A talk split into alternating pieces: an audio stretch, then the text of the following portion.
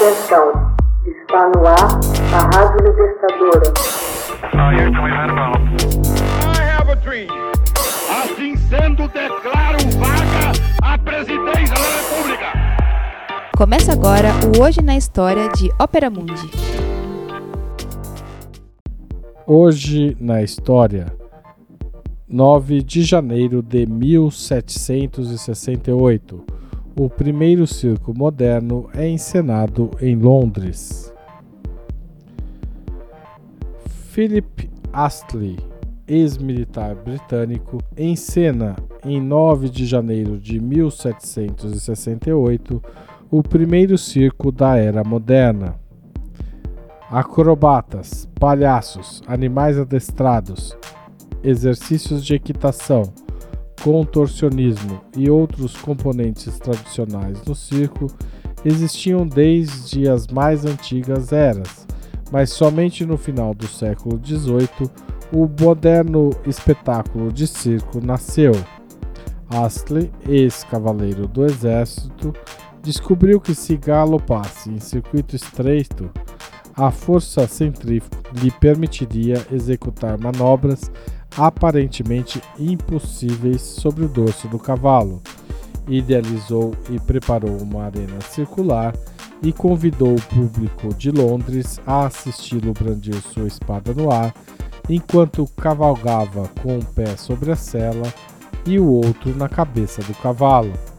As manobras do cavaleiro Astley tiveram uma recepção tão favorável que logo ele contratou outros cavaleiros, um palhaço e músicos. Em 1770, construiu um telhado sobre o picadeiro, dando o nome dessa estrutura de o Anfiteatro de Astley. Em 1772, Astley viajou a Versalhes, na França, para apresentar suas ousadas façanhas e destreza na equitação diante do rei Luís XV. Achou que havia na França condições apropriadas para um show próprio permanente e lá o montou em 1782.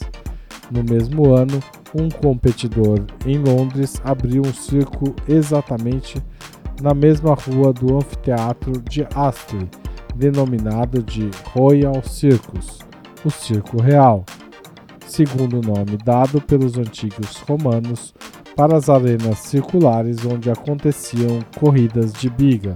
No século XIX, o termo circo foi adotado como nome genérico para essa nova forma de entretenimento.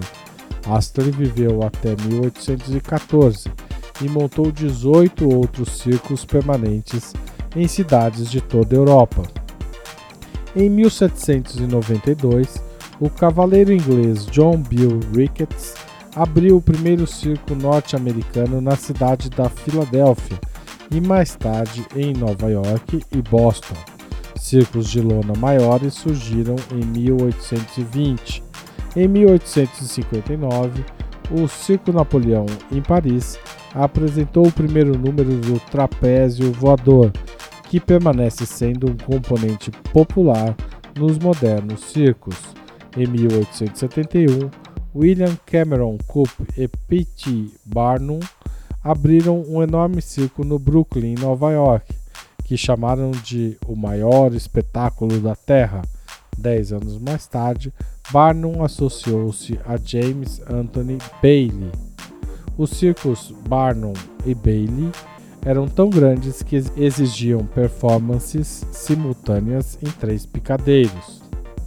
Em 1884, os cinco irmãos Ringling montaram seu primeiro circo e logo passaram a adquirir outras companhias circenses, inclusive a Barnum e Bailey, comprada em 1907.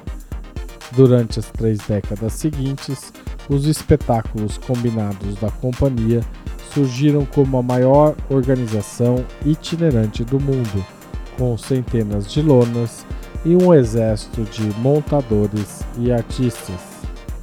Texto original de Max Altman, locução de Haroldo Cerávulo Cereza. Você já fez uma assinatura solidária de Opera Mundi? Com 60 centavos por dia, você ajuda a manter a imprensa independente e combativa. Acesse www.operamundi.com.br/apoio.